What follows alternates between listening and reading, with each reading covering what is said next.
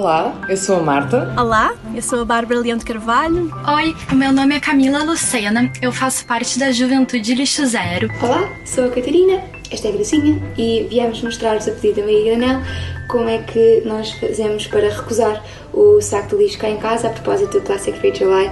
Olá, eu sou a Batisha e a convite da Maria Granel venho-vos falar de compostagem. Olá, eu sou a Inês. Eu sou a Dinis. Olá, eu sou a coordenadora do Movimento Claro. Olá, o meu nome é Ana Costa e a convite da Eunice e da Maria Granel associei-me ao movimento Plastic Free July.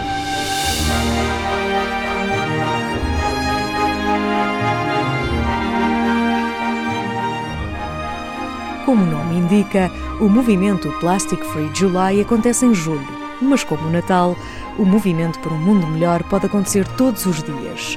Por essa razão, neste segundo episódio do podcast Maria Granel, reunimos alguns dos muitos contributos que recebemos em julho deste ano a propósito de um movimento que nos tenta elucidar sobre a possibilidade de uma vida sem plástico, ou pelo menos uma vida com menos plástico. Viver sem plástico ainda não é possível, mas é possível viver com menos plástico, como nos explica a Marta não queiram ser perfeitos e de um dia para o outro deixar de usar plástico. Isso não vai acontecer. Por mais pequena que pareça a mudança, vai ter impacto, vão ver. E o bom disto tudo é ver uh, como é que nós, com, estes pequenos, com estas pequenas mudanças, conseguimos também mudar os hábitos dos outros. Foram muitas ideias em discussão, muitas dicas e várias pessoas que juntaram as suas vozes à causa que desde 2017 procura alertar para o perigo do plástico no mundo.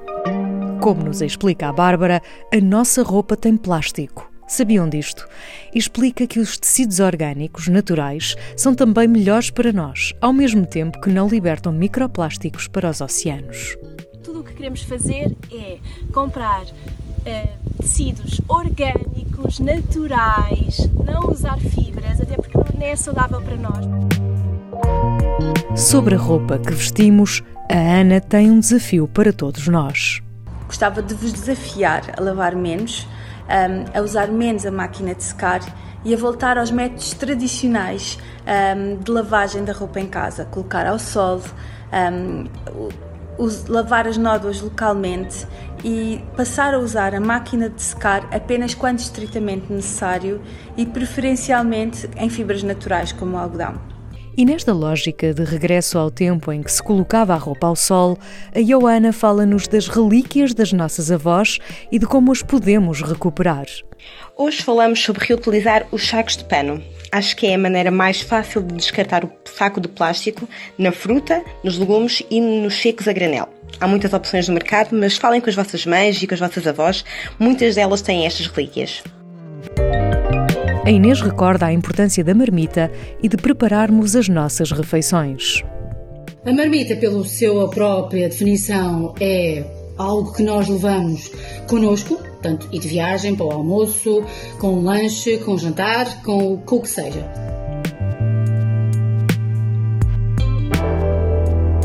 Compostagem. Sabem o que é? A Camila Lucena garante que é fácil e, sobretudo, que não cheira mal. A gente quer mostrar para vocês que compostagem não dá cheiro ruim, não dá mosca e todo mundo pode fazer. Porque eu moro numa autocaravana e ela é limpinha e não tem mosca. Como explica a Batixa, a compostagem é, no fundo, a degradação dos resíduos orgânicos. Então, compostagem consiste numa técnica para degradar os resíduos orgânicos. Existem várias soluções, podem comprar uma composteira e colocarem no vosso jardim se tiverem acesso, ou se não for possível viver no apartamento, podem tentar encontrar empresas que no fundo fazem a recolha dos resíduos orgânicos.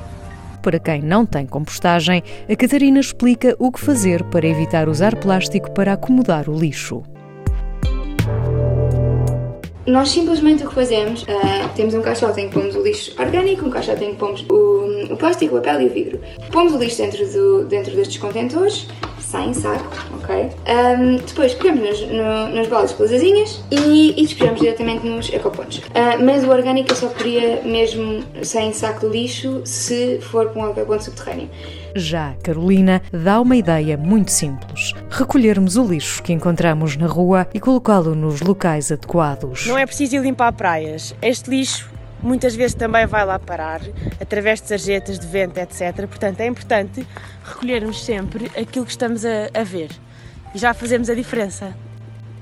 Criado por Rebecca Prince Ruiz na Austrália, o impacto deste movimento é inegável e por isso decidimos juntar a nossa voz, a dos nossos queridos fregueses, fornecedores e alguns parceiros para passarmos a mensagem de que podemos introduzir pequenas alterações que contribuem para um mundo melhor.